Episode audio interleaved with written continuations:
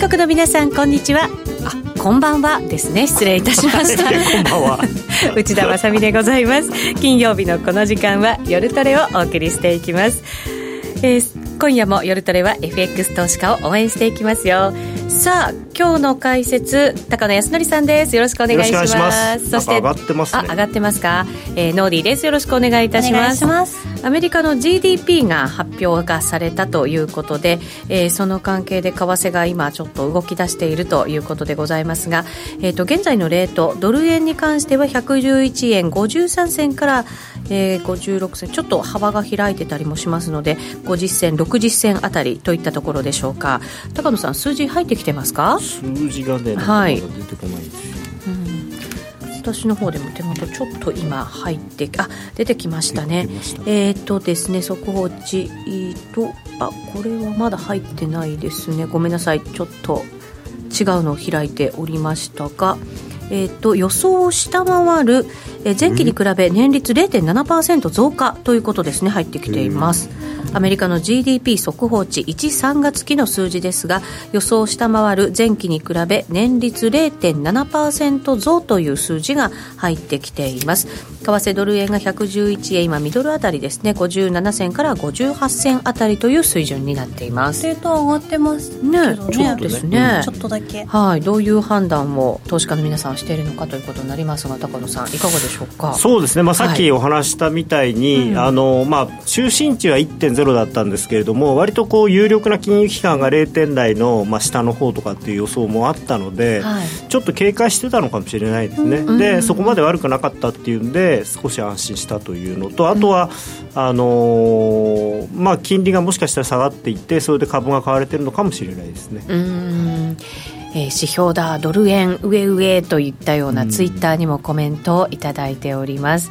えー、引き続き皆様もツイッターなどでご意見ご質問などをお寄せいただければと思います。番組内でご紹介をさせていただきます、えー、またこの番組はユーストリームでも連動しています。ぜひそちらもご覧になってください。番組ホームページからご覧いただくことができます。それでは今夜も夜トレ進めていきましょう。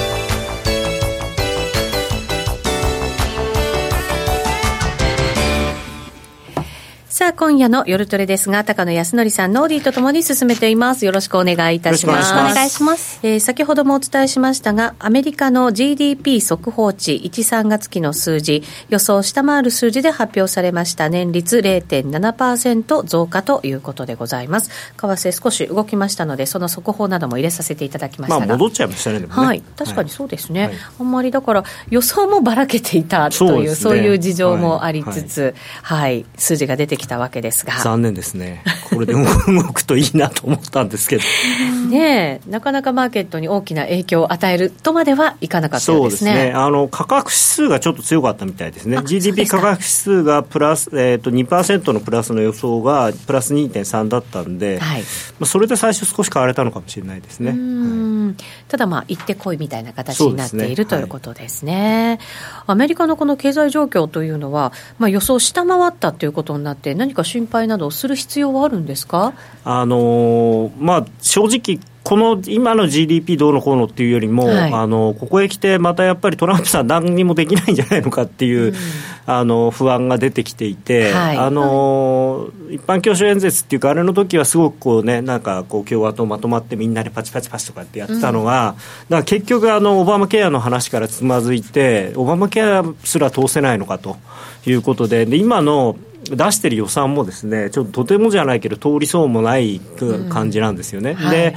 あのー、まあ政府のその暫定予算もうすぐ期限が切れちゃうんですけれども、トランプさんはなんか一言みたいに、あのまあ、もしかしたら政府閉まっちゃうかもねみたいなこと言ってるんで、まあ、議会が悪いんだよって、僕は出してるのにって、議会が通さないからみたいな、すごい一言みたいなこと言っていて。法人税15%とか言われて、あんまりピンとこないんですけど、まあ、あれはでもね、そんなに実はドラスティックな話ではなくて、あの実効税率が今、もう多分20%とかぐらいなんで、あのもともと共和党が言ってた数字に近い数字なので、それ自体はいいんですけど、ただ財源とかがもう全然むちゃくちゃだし、はい、むちゃくちゃっていうか、何にもないんですよね。で、ね、結局あの税驚異的な税制改革、はい、史上最大の税制改革、あの減税の話っていうのが中身がないっていうか、要は、あの今まで共和党がここ20年ぐらい言ってたやつをただそのまま出してるだけだったんですよね。だからちょっと、はい、まあその話ちょっと順番があれですね。どうしましょうかねちょっとあの G20 の話からしていいですか、はい、あの実は先週末ねあのだったんですけど G20、はい、まだまだ本当最近なんですよね。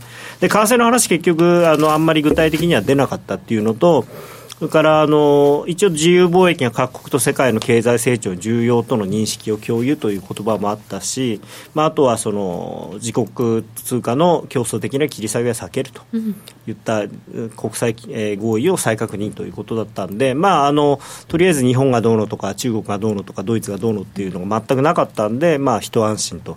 であとは問題のフランスの大統領選挙もですね、はい、まあ、これ実はその結果、確かにマクロンさんとルペンさんになったっていうのもすごく大事なんですけれども、それ以上に何が大事だったかっていうと、世論調査が当たったっていう これが実は一番大事だったと思うんですよ。このところ当たってないことが続いていたから。まあ、あの、今年になってからまあまあ当たってたんですけど、えー、やっぱり大きいところで去年2回外してるので、はい、で、今回だからマクロンさん1位で、ルペンさんが、あの、まあ少し負けてに、それからその下のフィヨンさんとかその辺の人たちも含めて、順位が大体予想通りだったんですね。うん、なので、あ、だったら次の決選投票のマクロン対ルペンで6対4っていうのも当たるんじゃないかと。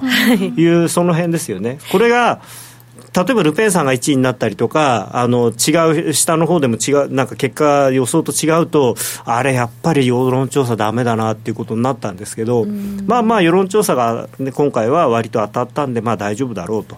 で現状その、今もしやればですけど、61%対39%ぐらいで、まあ、マクロンさん勝つということにはなってるんでね、ただまあ、そうは言っても、あのこれまではあくまでもその5人の中から2人とかっていう話だったのが1対1になるんで何が出てくるか分かんないんですよね、はい、要はあのマクロンさんが自分でなんかなんていうかつまずいてしまえばそれでもうルペンさんになっちゃうっていう可能性もあるし、でまあ、変な話ですけど、もしなんかその急にナショナリズムが高まるような何か事件があったりすると、もちろんルペンさんに転ぶかもしれないし、まあ、あのあと、マクロンさんがあのまだ要するに1回目の投票で1位になったっていうだけなのに、さもなんかもう選挙勝ったみたいなんで、なんかレストランでパーティーやっちゃって、それがすごい品種買ってるんですよね。あそうなんですか。ちょっとね、そこはね、あのちょっとちょっと若気の至りというか。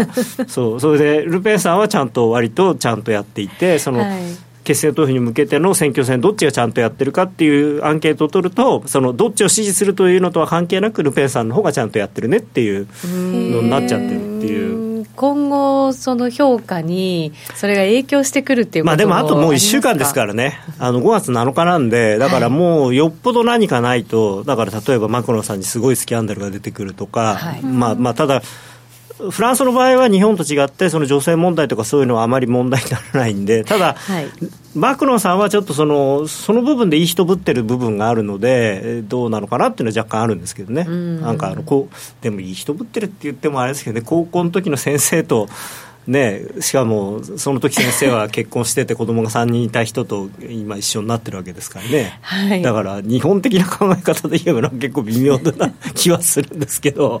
まあフランスっぽいですよね、はい、なんかね、うん、まあね、はい、すごいですよね、はい、まあまああの世論調査が当たったっていうのが一番これポイントですよね、まるでなんかこう霧の中に入ってるような出来事みたいなのがこれ今まであったじゃないですか。霧っていうかむしろほら逆逆と来てたんでですよ、ね、だから逆ってことはどういうことっていう話になっちゃうんですよね。だからそれがまあ私としてもね、ルペンさん勝つと、やっぱりこうフランスに行きづらくなるんで やっぱり、まあ、移民になりたいんでね、その辺が困るなっていう。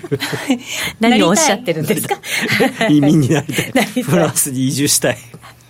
さてさて、先ほどノーディーからもその、はい、質問があった、ね、減税ですね、はい、アメリカの。史上最大の減税、はい、はい、なんか、結局、さっきも言ったんですけど、その過去20年間に共和党が主張してきた、うんえー、サプライサイドの減税策を寄せ集めただけということで、あんまり新しいあれがなかったんですね、はい、あのものが。でしかもまあ、いろいろ言われてるのが、その記者会見の時に、紙ペラ1枚だったらしいんですよ、うん、でその1枚にただ箇条書きになって書いてるだけで、文字数っていうか、単語の数でいうと250ワードぐらいしかなくて、なんじゃこれっていう、そのなんか、小学生の作文かみたいな そういうものだったんですね。そうなんですよ、うん、でまあ内容的にはねもともと出てたことだけだったんですけどただ、はい、まあよくもあるかもサプライズがまあ何もなかったっていうんで、まあ、出尽くしみたいな感じになっちゃったんですよね、うん、もうちょっとなんかやれよっていう感じではあったんですけど、まあ、だから、まあ、あとその海外、まあ、いわゆるそのホームランドインベストメントっていうその海外の利益のお金をそのアメリカに戻す時の減税の話っていうのがなんか今回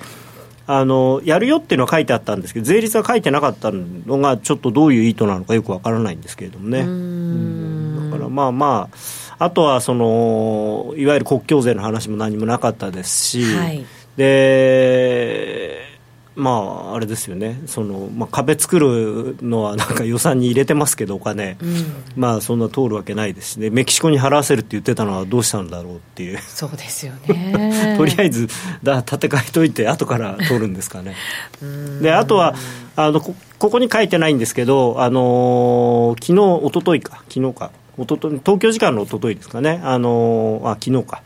えっとナフタのを脱退するつもりはないってことを急にはい、急に言い出したっていうか、まあ、要するに再交渉すると、はい、で再交渉がもしその不調だった場合は脱退も辞さないっていうことは言ってるんですけど、もともとはね、いきなりとにかく、チャラにしてからもあのゼロから始めるって言ってたのが、まあ、だいぶその辺がまあ変わってきたっていうか、まあまあ、ある程度現実的になってきたのかなっていうところではあるんですけど、ただ、あの本当にトランプさん、僕はちょっとがっかりしてるのが あの人が全然集められてないみたいなんですね、だから具体的に例えば日本となんか交渉しようって言っても、副大統領はいるんですけど、その副大統領のスタッフになるべき、そのまあ、日本でいうと役所のその、まあ、時間はいるけど、その下の局長級の人がまだ全然決まってなくて、うん、要するに具体的に手を動かす人がいないと、だからあのお題目は言えるんだけれども、じゃあ法案作ったりとか、えー、なんか交渉したりとかっていうのが全くできない状態なんですよね。だからそれでもう100日経っちゃいましたから、はい、このまんまだとちょっとまずいなっていう感じですよね、で予算もできないし、はい、でまあ、政府、閉まっちゃうかもねとか言って、ね、大統領はのんびりしたこと言ってますから。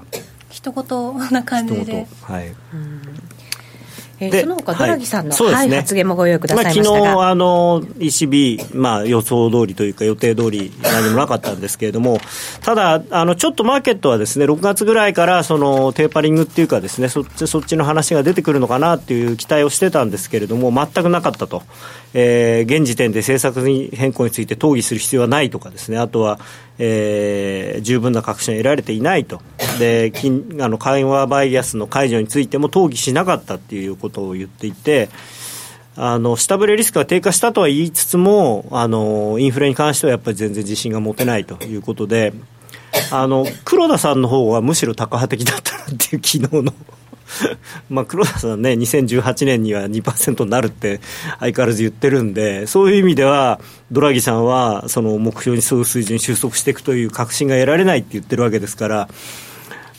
なんか円高になってもおかしくないかなっていう。まあ、幸いね、黒田さんの言葉を誰も信じてないんで大丈夫なんですけど。誰も信じていない あまりね、注目もされてないっていう、なんかそういう扱いになっちゃってますもんね。黒田さん、だから対等に比べると、ドラギさんと黒田さん、どっちが高派的かっていうと、黒田さんの方が高派的ですからね、今やね。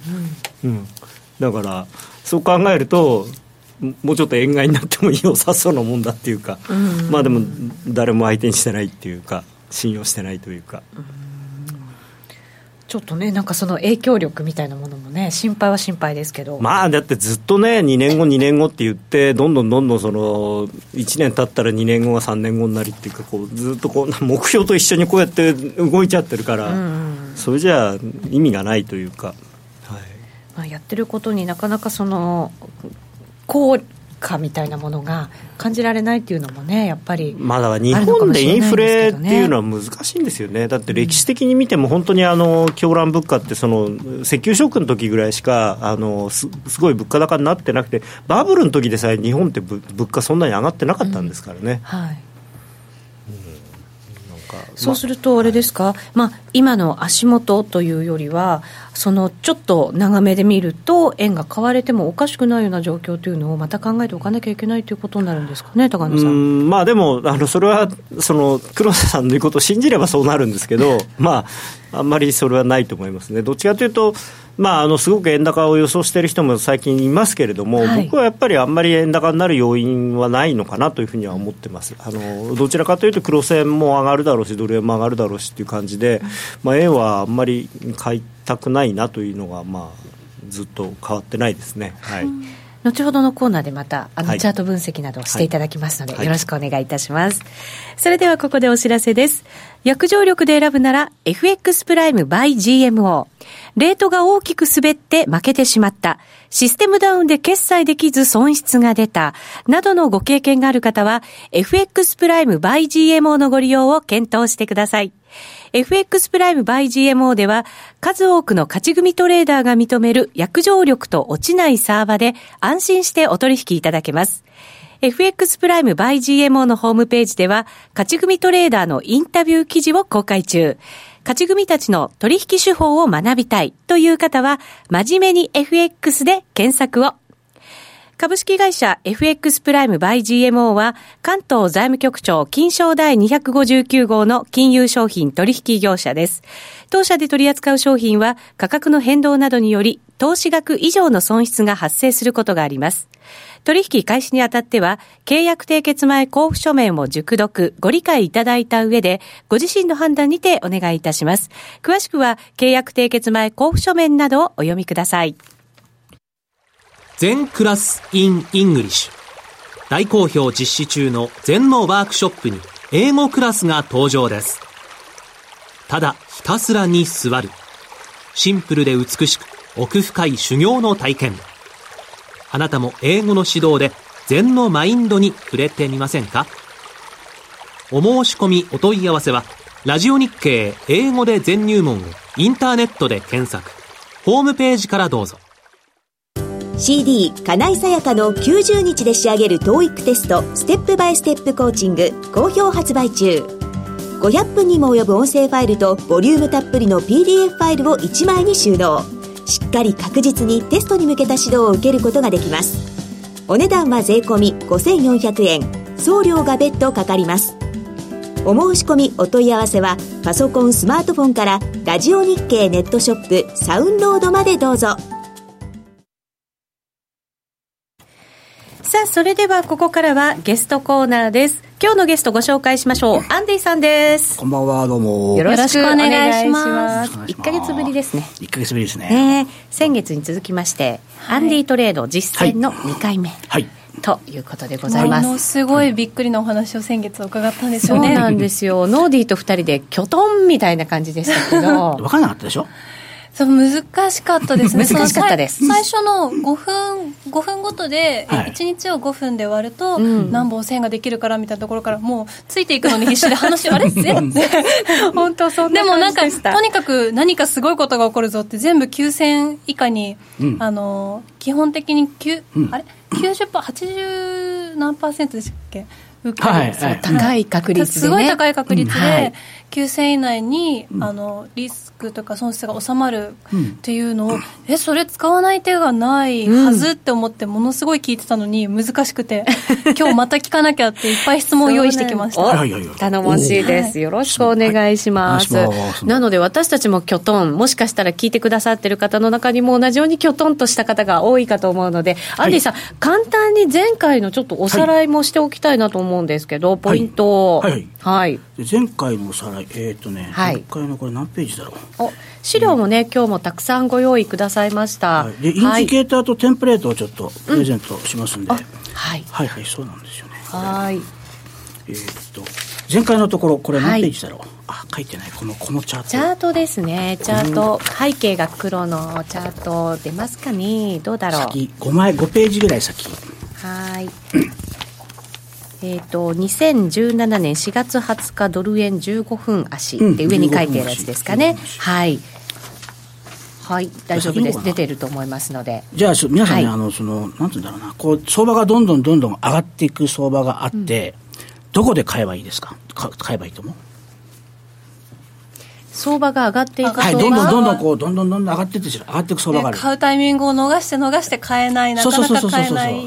よく言うのは、うん、高値抜けたところとか。ああ、高値抜けた本当だったら調整したところで買いたいけど、うん、ちょっとでも安いところ、うん、そういうどんどん上がっていく相場って、なかなか調整しなかったりもするじゃないですか。でも、調整が入る場面があることはある。はい。あるんだったらそこで買いたい。うん、そう。で、なんていうんだろう、相場の世界のそのルールっていうのがあるんですよ。うん、ルール。はい。ルール。ルール。あの、ルールの意味は分かります。決まり事意味ですよね。そういう、そうそう。これすごい気に入っていただいたみたいで。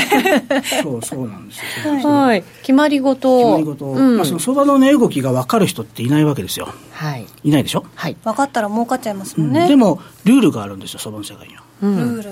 うん。一つの山ができて、その山の半値押しか3分の2押しで買われた相場は、買い相場であるっていうルールがあるんですよね、これ。うんそんなルールがあったんですか？あるんですよ。半値押しか、うん、3分の2押し。3分の2押し。61.8%押しか50%押しで買われた相場は買い相場で見るというルールがあるんです。そこでこうちゃんと切り返していくっていうことですよね。はいはいうん、その見極めの仕方っていうのがあるんですよね、これが。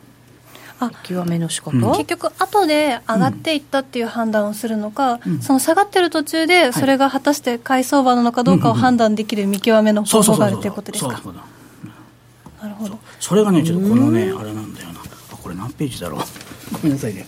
このこれチャートがたくさんあってはい、上に一応あのタイトルがつけてくれてますので、はい、それをはい、なんですよね。はい。このページえっ、ー、と ちょっと待ってくださいね、私ので、えっ、と、正適正な値位置って書いてくれてるやつですかね。はい、うん、そう相場にはね、適正な値位置っていうのがあるんですよ。はい。適正な値位置。そう。で、移動平均線ってあるじゃないですか。うん、平均値、はい。あと、半値線っていうのがあるじゃないですか。はい。例えば、相場がどんどんどんどんこう上がってるときに、移動平均線と半値線の関係をちょっと頭の中で思い浮かべてもらいたいんですよね。うん、移動平均線と半値線の関係。半値っていうのは、高値と安値が確定した瞬間に、値段が確定するでしょ、はい、半値だから、うん、高値と安値の半値だから、うん、移動平均線だったら、例えば140、MA144 だったら、144本の平均値ですよね。はい。140の平均。どっちが、例えば値段がどんどん上がってるときに、どっちが早く機能する？反応する？半値。もうだってもう今こういう郵送ご覧の方だったら分かったけど、アンディさん絶対もう、あんね。みたいなポーズしましたもん。な、なんで、なんでだと思う書いてあるけど、なんでだと思いますか？半値うん、なんでだと思いますか？やっぱり、その足元の相場を表してるからじゃなくて？平均は、その、設置144本だったりとか、うん。はい、その本数分割らないといけなくて、うん。半値だったら、5分とかだったら、最初と最後で取れるから早いってことそう、そういうこと。出が、半値だったら最高値が確定した瞬間に、半値は確定するから、半値のが、反応が早いんだよね。はい。はい。ということは、どんどんどんどん相場が上がっていくときは、半値が上がっていくってこと、先に。移動平均線よりも先に半値がずっと上がっていくってことなんですよね。で上がっていくならば移動平均もついていくそうついていく。ついていく。ということはその移動平均線の方が下にあって、う。ん、半値線が上にあって、はいはいはい、っていう時がしっかりトレンドが出てると。トレンドが出ている、はい、ででもそれでは買えないでしょ？でどこで買えばいいかってことなんですよねどこで買えばいい？半値線に戻った時違う。ちょっと惜しいな。惜しい。移動平均線、ん。か、まあ、惜しいな。惜しい。目をつぶって買う。ダメなんですけどね。それ適正な値打ちっていうのがあって、はい、これちょっと数式があるんだよね。見てもらいたいんだけど、はい、相場が勢いよく暴騰するときは半値線が上にあって平均値が下にある、うん、で動かないときは半値線と平均値が一致するってことね。半値線と平均値が一致するっていうのね半値線と平均値が一致する。で、暴騰すると、暴落するときは、今度、半値線、半値線が下に来るってことね。はい、移動平均線が上にある。うん、はい。ってことは、半値線と平均値が一致するところで買えば、適正な値位置であるってことなんですよね。あ、一致するところ、ゴールデンクロスというか。その半値線と一致するところが買えば、大体60.8%押しか初押しの半値押しになることがすごく多い、その時は、うん、でもそれが暴落の、うん、こう始まりではないっていうのはどうやったら分かるんですか？あ半値押しでそこで大体ひげが出るよね。買われて。うん。でアベノミクスのその買い相場もこの間のトランプの買い相場も全部そういうふうになってるっていうことなんですよね。そうそうそうそう。ひげがやっぱりそこで買いが入ってきてるってことですよねたくさんの人たちの。これがそのアベノミクス相場の買い相場の初押しのところなんですけど、はい、ドル円の冷やしのチャートですか、はい、冷やしのチャートこれがねはい。これアベノミクス買い相場の初押しっていう書いてあるですね。チャート。はい。ここで、はい、MA55 と、うん、それ55本の羽線が一致したところでこれ買われてる。この MA って書いてある赤い線。はい赤い線。これが55 55 55なんですね、うん、55はい。が一致したところでアベノミクスの買い相場の半値を押しここ60.8%押しなんだけど一致したところで買われてるっていう。あこれはうん？わかる？ここここですよね。えっと右の方のはいうんそうひげが出てる赤い赤い点々が55本の半値線で赤い線が MA55 なんですよねこれ、うん、がまずこのえっと、うん、最初に値段がこう上がっていくときは半値線が上にあるでしょ MA のはい、あります、ね、ありますでそれがこう半値線がくぐってででここで一致してるでしょ一致っていうのはどういう状態同じ位置にあるってことですよね重なってるところ重なってるところ、はい、で買われてるでしょ初押しのところが。これが初押しなんで、アベノミクスの買い相場の初押しなんですよね。うん。わかるかな？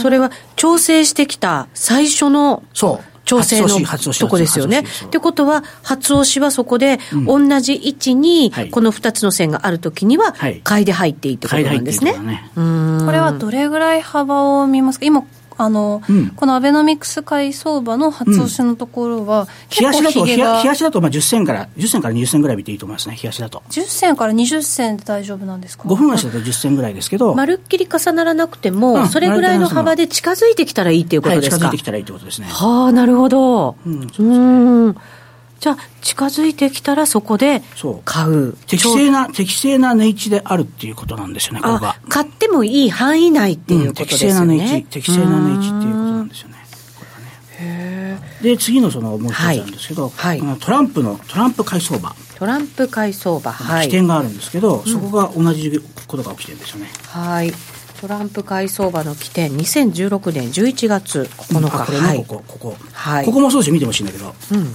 一致してるでしょ？赤い点々と赤い点々と MA55 が一致してるところ。ここね。赤い点々の線と青い点々の線。この赤い点々と赤い点々。MA これも55ですそう55 MA55 とあの半値線がほぼ一致そう、これはほぼ一致でしょ？さっきのアベノミクスの時はまだ少し、うん、はい、一致してその下髭長いものが出てきてっていうところで、はい。買いに入る。買いに入る。ということなんですね、まあ、これが第三波動の始まりなわけなんですけどね。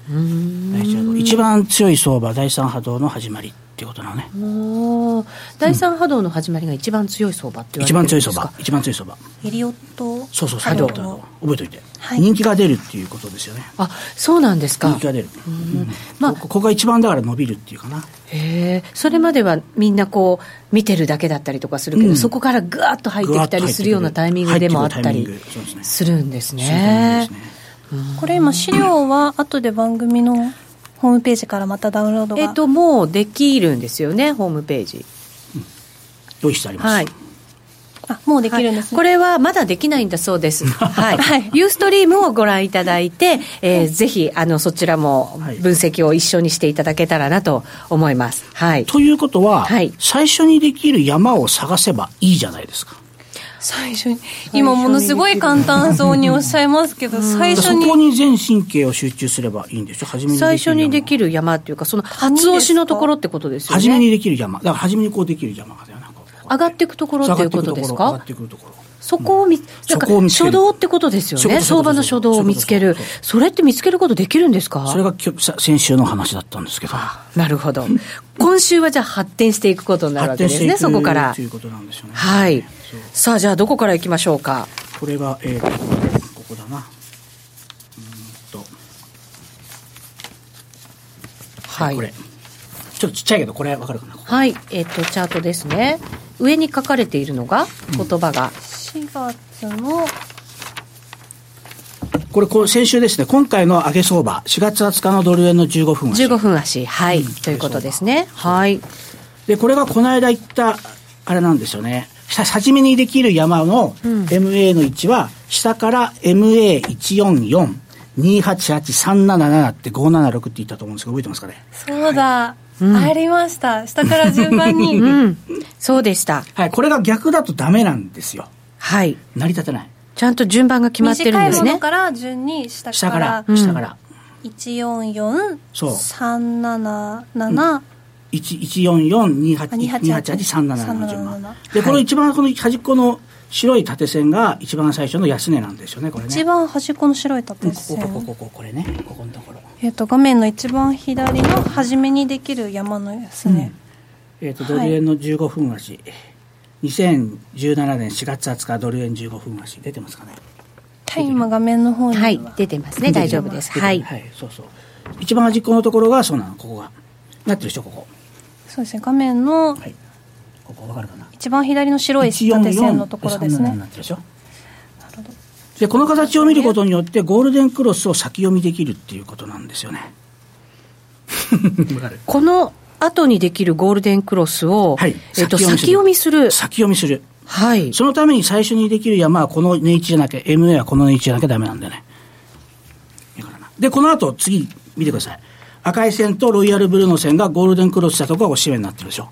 これ。ああわかるかな？ここですよね。でもね、うん。値段の位置とこの MA144288 とかの線の乖離っていうのはそこまで気にしないでただこの順番があれば、うん、そう最初の最初の山はね最初の山はね最初のできる山は最初の山は？ゴールデンクロスこれが逆だとねダメなんだよね。持ち合いになっちゃう。これがね面白いとこなんですよねこのやり方のうん。この MA の順番がしっかりその決められた順番になってないともみ合い。低い方からもみ合いになっちゃう。うん、トレンドが出てないってことになるんですね。まずはじゃあ、それを確認して、山ができていきますよね。うん、でこれがこ,、はい、こうなんだよな、この次の15分で大きく拡大したところ。はい、あ拡大したバージョンがあるんですね。拡大したバージョン。はい、ちょっと拡大したバージョンで。ちょっとユーストだと文字が小さいみたいなかもしれないですね。あ先ほどの多分あの文字のやつが小さかったってことだと思うんですけど、はい。はいうん、そう。これがゴールデンクロスした最初の押しで買われてるでしょ。これ今回の上げ相場ですよ。今回のドル円の上げ相場ですよ、これ。うん、えっ、ー、と、22、4月22日の、うん、はい。15分足。はい、15分足。はい、拡大したバージョン。これ、これ、これ、これ。一番左端の縦線ね。うん、ゴールデンクロスした最初のところで買われてるでしょ、これ。ちょっと待ってください。一番左の、はい、これね。これですね。はい。144が上にあって、下に37上がるから、ゴールデンクロスしたってことなんですよ。144がブルー。はい、ロイヤルブルーで、赤赤が、えっと、MA の377。377。ピンクですよ、ピンク色ね。ピンクですよね。ねうん、はい。ピンクゴールデンクロスしたっていうのが、その、1個の山ができた後ですよね。そう、後です、そうです。後ですよね。はい。最初の、最初のところですね、ゴールデンクロス。そうですよね。山ができて、ゴールデンクロスをする。うん、で、えっと、序列がしっかりなってますよね。そこがだから61.8%押しが50%押しになってるとこれは、ね、これは50%押しなんですけどね。うん、これって、山ができてきて、はい、そのゴールデンクロスして、序列がしっかりなってますよね。はい、そこで、トレンドが出たっていう判断をすればいいんですか、そうですね。で、下にね、はい、これちょっとモメンタムがあるんだよね。はい。377モメンタム、ゼロライン抜け、はい、377本前の終値抜けっていうふうに2つ、はい、世界一簡単なテクニカル賞なんですけど、はい、モメンタムの37ってどういうこと？377本前の終値と現在値を比べてるっていうただそれだけの簡単なテクニカル賞なんですかね。世界一簡単なテクニカル賞377本前、うん、377本前と比べる。そう終値と現在値を比べてる、はい、ただそれだけのテクニカル賞へえ。幼稚園生でもできるでしょ、うん、どっちがだから上にあるかってことですよね、はい、結局。はい。でこれをつけつけることによって持ち合い抜けが分かるっていうかな、377本の持ち合いから抜けたってことなんだよ、ゼロ円超えて。それもだから、トレンドが抜けたという判断ができるわけですね、持ち合い抜けた、そう。うんうんうん、下で持ち合いがあって、はい、因果曲が出て、上に抜けてきた状態だってことなんですね。で、これがちょうど一致してるでしょ。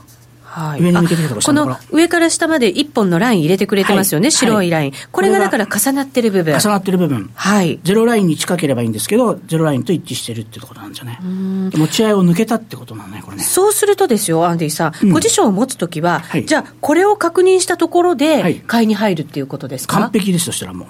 完璧。この前はでも、まだゴールデンクロスもしてますけど、はい、まだ入らない。まだ入らない。まだ入らない。で、このモメンタムのところと、すべ、てが OK になったところで買いに入る。買いに入る。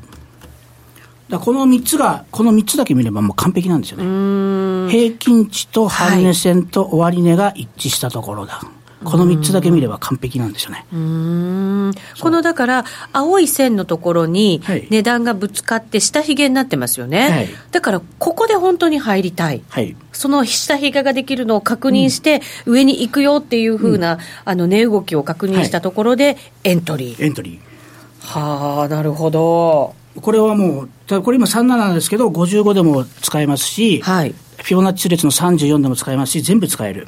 144でもこれ全部同じ現象が起きる。ヒゴマナッチの数字、うん、関連してる数字だったら、使えるっていうふうに思っていいんですか？全部使えます。はあ、じゃあ、すごい短くやりたい人とかだったら、短いやつでやる。34がいいと思うね。うん、MA34 と34本の半値線とモメンタムの34をつければ、はい、それが全部一致したところでエントリーすればもう完璧ですね。はあ、数値でおすすめなのはその34。うん、34、そうです。34と。はい、と、144とか、あと377とか。そうですね。37はちょっと長すぎるね。ちょっとね、ゆったりしたペースではありますよね。はい、144がおすすめ。377、144と34がいいですね。うん、34がいい。うん、34がいいですね。うん、試しにじゃあこれで、ちょっと短めのもので、うん、あの、やっていくってみ、試してみるっていうのもいいですね。34でちょっとやってみるといいと思いますね。34がすごくいい。おということでございます。でこのインジケーターもちょっとモメンタムのインジケーターも今日あのプレゼントしてるんで。あそうなんですね。はい。わ、はい。うん、かりました。これもちょっと後でディレクターから、はい、はい、お知らせを入れさせていただこうかなというふうに思いますけれども、はい、えっ、ー、とこれをじゃあアンディさんの場合は、もちろんそういうなんかインディケーターとかを作られてやってたりすると思うんですけど、私たちとかだとまだない場合は、相場結構張り付いたまま、これずっとこういう状態が起こることを、待ち構えてなきゃいけないってことになりますね。でも先週言いましたけど、これ長期ですよね。結構 MA377 と1音だから結構長期だから事前に予測できるんですよねこれ事前に予測できるっていうのが全然わからなくて どうやったら予測できるんだろうって。あと34で短期にしちゃえばいいでしょ。あなるほど。34にして短く見れば、はい、はい。その1時間だったりとか、今日そういう間今日あのインジケーターを皆さんに配ってますんで、そのパラメータ34にしちゃえばいいよね、だから。ああ、なるほど、なるほど。これ55にします、34にしちゃえばもっと短くなるんで。ちょっと短くして、はい、34になれば。待てるっていうのも分かるんですけどこれを予測するっていうのは一体何をどうすればできるんでしょうか？平均値と半値と終値が一致したところそれだけです。何にもいらないよ。うん。ということ。張り付きましょう。分かってもらうえー、実は今日アンディさん、あのーはい、結果、トレード結果も持ってきてくださってトレード結果っていうかね、はい、この間ね、山中先生がトレードルームに遊びに来てくれまして、はい、でアルパカ山中康さんですよね、うん、いやすごい方ですね、あの方、うん、噂には噂には聞いてたんですけど、いや、すごいなと思ってね、僕は神様、サンタクロースじゃないかなと本当、テクニカルのね、ね。辞書みたいな方ですよね。本当すごいですね、はい、尊敬してますけど、うん、師匠って呼んでますけど、なんか、で、アルパカアルゴっていうのがあって、はい、そのロジックをこう自分で画像を提案すると AI を作ってくれるっていうのがあるのね。画像をこう自分でここでこういうふうに作りたいんですよと全部で AI で作ってくれるってプログラム。画像チャートから、うん、くり抜いてここでイントリしますよっていうのをやると、うん、全部結果を出してくれてそれがちょっと今日1枚目のやつなんで、これがねちょっとね、ちょっと面白い結果それで実際にアンディさんが作られた、これがちょっとその一番最一番最初のね、はい、これこれも MA377 とかね書かれてますから。はい。はい。大丈夫だと思います、はい。でこの中でちょっとこの一番最初の、はい、カッコのところね、うん、この最初のカッコがこれピップ数な1000なんですよ、うん、一番最初すごいですよねこれね。8476銭6.9銭ほすごくないですか？3か月で、取ってるんですね。これだってもう一月あたり2800銭わあすごい。すごいですよね。でこの中で飛びできてるのがやっぱり MA の377絡みなんですよねこれね。あやそうなんですか。MA37 絡みが。今一番機能してるっていう。じゃあ先ほどおっしゃってたちょっと長いよねっていう377なんですけど、うん、長い分やっぱりそう機能してる。精度も高い。うんということなんですね。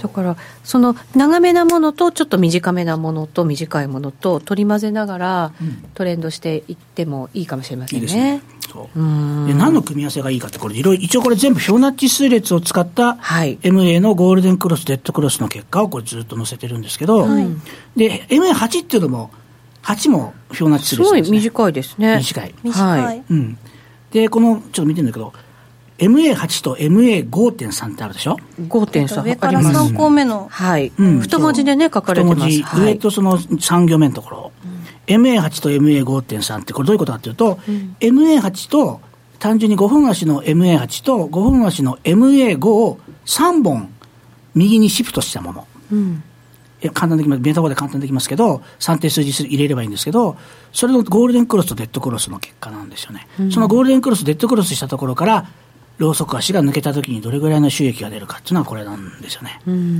そうすると3か月で632銭出てるっていう。はい。結構、これこれがそうなのね、これね。はい、それもチャートを持ってきてくださっています、ねこれはどれぐらいの利益の幅とかっていうのを決めてこれが括弧のところ。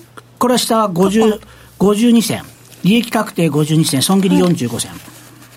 はい次の括弧次の括弧のところ、うん、次の括弧のところ。これが。ありますね。括弧の中の5245、うん、っていうのが、えっと、利確が52でそう。損切りが40損切りが45銭で作るとこれぐらいの収益が出るっていう。で誰でもできる。これ簡単でしょ？MA8 とこういうただこただこれだけ。これこれね。こういうただこういう簡単な。ですけど簡単だって今簡単な。ね おっしゃって私とノーディは MA8 と MA8 と MA5 を4本ずらしたの3本ずらしたのをやればいいってただ簡単でしょ？3本ずらしてでそこでデッドクロスしたところから抜けた場合の収益。だから簡単誰もできるでしょこれこの画面だと真ん中のところにあるここそうそうそうこれですよね。抜けた時にこれだけの収益が出る色がグレーになってるところですよね、はい、青が5分足の MA8 赤が5分足の MA5 とそれを3本シフトしたものですね。デッドクロスしたっていう。簡単でしょ？あそうこれ。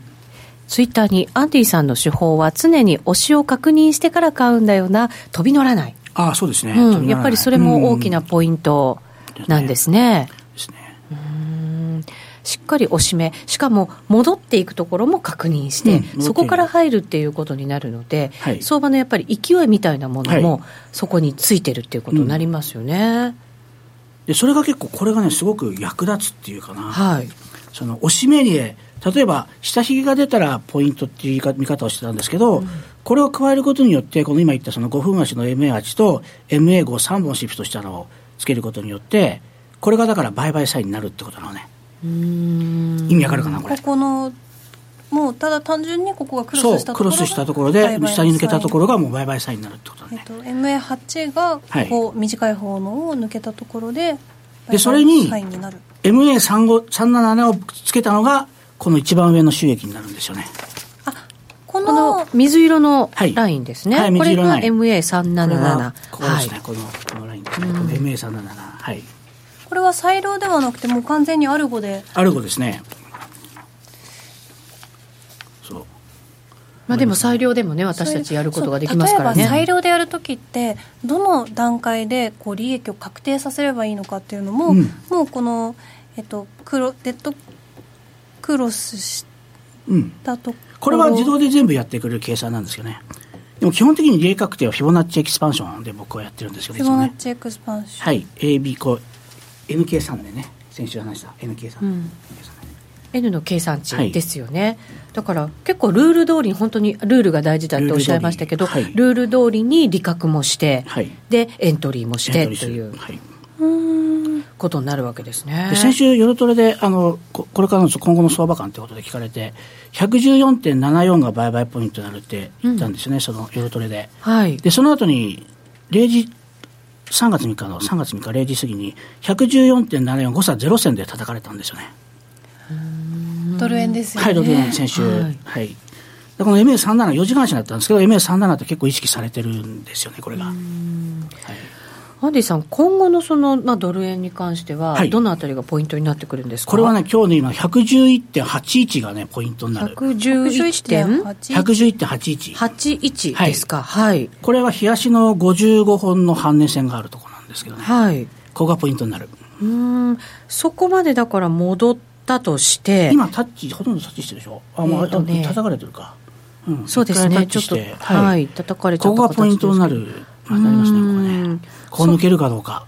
そこを抜けたら、やっぱりトレンドが、またさらに上にでちょっとね、なんかちょっと話がまた難しい話しちゃったんですけど、はい、難しい話しちゃったんですけど、冷やしをちょっと今日用意したんだけどね。はい、ドル円の。ドル円の冷やしね。冷やしチャート、はい。えっと、冷やしチャート、冷やしチャート、冷やしチャート。あ、これか。これね。この大きい、大きいやつ、大きいやつ、大きいやつ。えっ、ー、と、アベノミクス、はい、買い相場の初押しとかトランプ外のっていうふうに書いてくれてるやつですね。今日はインジケーターを冷やしにちょっと拡大してやってもらいたいんですけど、はい、この手前にある点線あるでしょ、うん、これはね、MA55 をね、手前に55本シフトした線なんですよ。うん、そこでずっと今買われてるんですよね。そこで買われてるっていうことは、チャンネルができてるっていうことなんですよね、これ。MA55 の手前に55、はいうん、55本シフト線。シフト線。はい。シフトした線で。タッチすると全部買われて。これがそうでしょ。この前の前回のとこ、こう分かるはい。このライン。手前のところ。全部。トランプ回相場の手前の線がずっと、55本手前にシフトしたところが安値になって買われてますよね。はい。この場合、チャンネルができてるっていうことなんですよね。下に買われた場合は。で、売られた場合は、これ今度上にチャンネルができてるってことなんですけど、これ下にできてるから、チャンネルができてるんですよ。うん、今もちょうどその状態なんですよね。だから MA55 の今言ったように111.81を抜けてからの半値押しを買えばいいってことなんですよね。なるほど。100興奮しすぎてなるほどって感じだった。111.81を抜けたら、うん、そう、抜けてからの半値押しを狙えばいいっていう会話。会話。会話。で、逆にこの111.81をつけなかった場合っていうのは、うんこれずっと下に方向にチャンネルがいっちゃってるから、まだ下げ相場が継続中っていうことですよね、これね。ああ、下落トレンドが。はい、下落相場が。うん。この55本と結構面白くて、そう、これ面白いなと思って見てるんですけどね。ああ、それもやっぱり、あのタイミングを教えてくれるフィボナッチ数列ですね、はい、これはね55も結構有効50 55本と55本手前にシフトしたああなるほどなるほどですよねはいそう数字がいっぱい出てきて。これはもう後でもう一度おさらいするして整理しないとちょっと難しいですけどで、ね,、もこの55本半値線っていうのもまた面白い数字なんですよね。これもフィボナッチ数列ですね。フィボナッチ数列これってどうなんですか、今の相場だと、この数字がいいっていうのがあったりとかするんですか、はい、フィボナッチの中でも。大体377か144のどっちかですよね、いいのはね、377か144。それで相場によって、またなんかこう、レンジ相場になったときは、うん、やっぱりこっちの数字がいいよねっていうのもあったりはするんですか、値、動きがぶれてるときは、当然、37のが数字が大きいからいいですよね。ああ、ゆったりしたペースで見ていく方が、騙しがないっていうことなんですかね。ね。大きく取れる。端っこにあるのが37なんで、はい、そっちのがですよね、取れますよね。あそうすると、じゃあ、常に基本としては、377を見ておく必要がありますね。うん、377と144まで見てください。うん、どんなにこう短いものでやりたいなと思っても、うん、やっぱりそれもしっかり見ておくかつという必要性があるということですね。相場の神様です、この国は。はあ、それぐらい相場の神様聞いてるんですね。はい。まずはじゃあ377144、はい、で今日教えてもらったのが34そして55はい。まあ、好きなのでちょっと極めてみてください。ああそうですね、えー、あの時間軸みたいなものってやっぱりその人その人で違いますからね。そういうので試してみるのもいいのかもしれません。はい、はいはいえーと、資料が今日はちょっと細かくなっておりましたけれども、はい、はい、あの何度か見返していただいて、ぜひあのご利用いただきたいなと思います。アンディさんでした。ありがとうございました。聞き手の心に語りかける説得力のあるナレーションを学ぶ。響きの良い美しい日本語で話せば、思いは自然に伝わります。言葉の素晴らしさにさらに磨きをかけて、プロのナレーターにチャレンジしてみませんか？ラジオ日経 CM 番組ナレーターカレッジでは第55期6月生を募集中スタジオでの無料体験レッスンにぜひ一度ご参加ください。お問い合わせはナレーターカレッジをインターネットで検索。ホームページからどうぞ。気になるレースが今すぐ聞ける。ラジオ日経のレース実況をナビダイヤルでお届けします。開催日のレースはライブで3ヶ月前までのレースは録音でいつでも聞けます。電話番号は0570-008460 0570-008460 0570を走ろうと覚えてください。情報量無料かかるのは通話料のみ。ガイダンスに従ってご利用ください。夜トレ、高野康則の今夜はどっち？このコーナーは、真面目に FX、FX プライム by GMO の提供でお送りします。ここからは FX 取引を真面目に、そしてもっと楽しむためのコーナーです。高野さん、よろしくお願いいたします。ますさてと、えっ、ー、と、来週ですね。嫌ですね、しかしこれ、なんかすごい、あドル円上がってるなーなんてチャート見ると思うんですけど、はい、40が70になってるだけなんですよね。そんなに動いてないと、はい、まあ、ちょっとね、厳しいですね、今日これで動かないと、もう来週、もう厳しいなと思って、来週、数字はいっぱいあるんです。えーと、雇用統計はじめとしましてね、はい、はい。はい、あの月曜日に個人所得、個人支出、PC コアで触れたと。うん。一通り割と大事なのがあって、はい、ISM もありますし、ですね。はい、でまああのそうですね、まあ、あとはユーロ圏の GDP とかもありますし、うん、でまあ、FOMC もあるんで、はい、一応、でも FOMC も多分何もやらないと思いますけれども、やらないと、はい、で雇用統計と、うん、ね。まあ、日本は3、4、5とお休みですが、その間に ADP と ISM の非製造業と FOMC と雇用統計と、はい、数字が盛りだくさん。はい。もうね。自宅でゆっくり数字見て確かにお休みだから夜更かしして数字をゆっくり見れるっていう そういう考え方もありますね。まあまあポジティブシンキング的に考えるとそういう部分もね。でもこんなにたくさんあるのに高野さんあんまりいややっぱり雇用統計もあるしあとまあ日本が休みっていうのは結構大きいですよねなんだかんだ言って。特にドル円に関しては。うんまあそうでしょうね、うん、やっぱり両サイドオーダー入ってきちゃうしで特になんかやりたいっていう感じもないです。もともとボラテリティどんどんどんどん狭くなっちゃってますからね今。あのこれでじゃあ112円台誰が買うんだ？110円割れ誰が売るんだっていう話になってしまうので、まあまああの FOMC の後ででよっぽどね何かこうまあでもさっき言ったようにあのやっぱトランプさんがこれ大丈夫なのかなっていう感じ僕は正直だいぶ思っていて。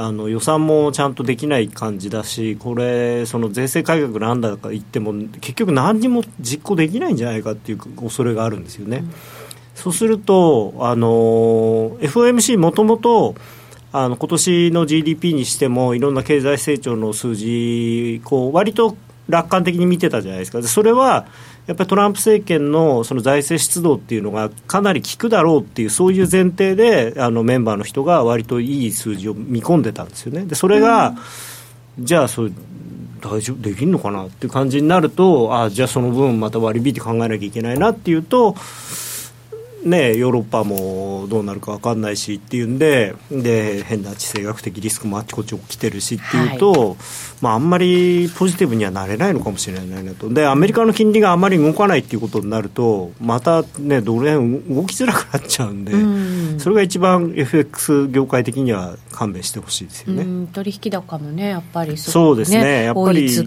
あのじりじり上がってってくれないとっていうか、まあ、適当に上がったり下がったりしながらこう動いてくれないと。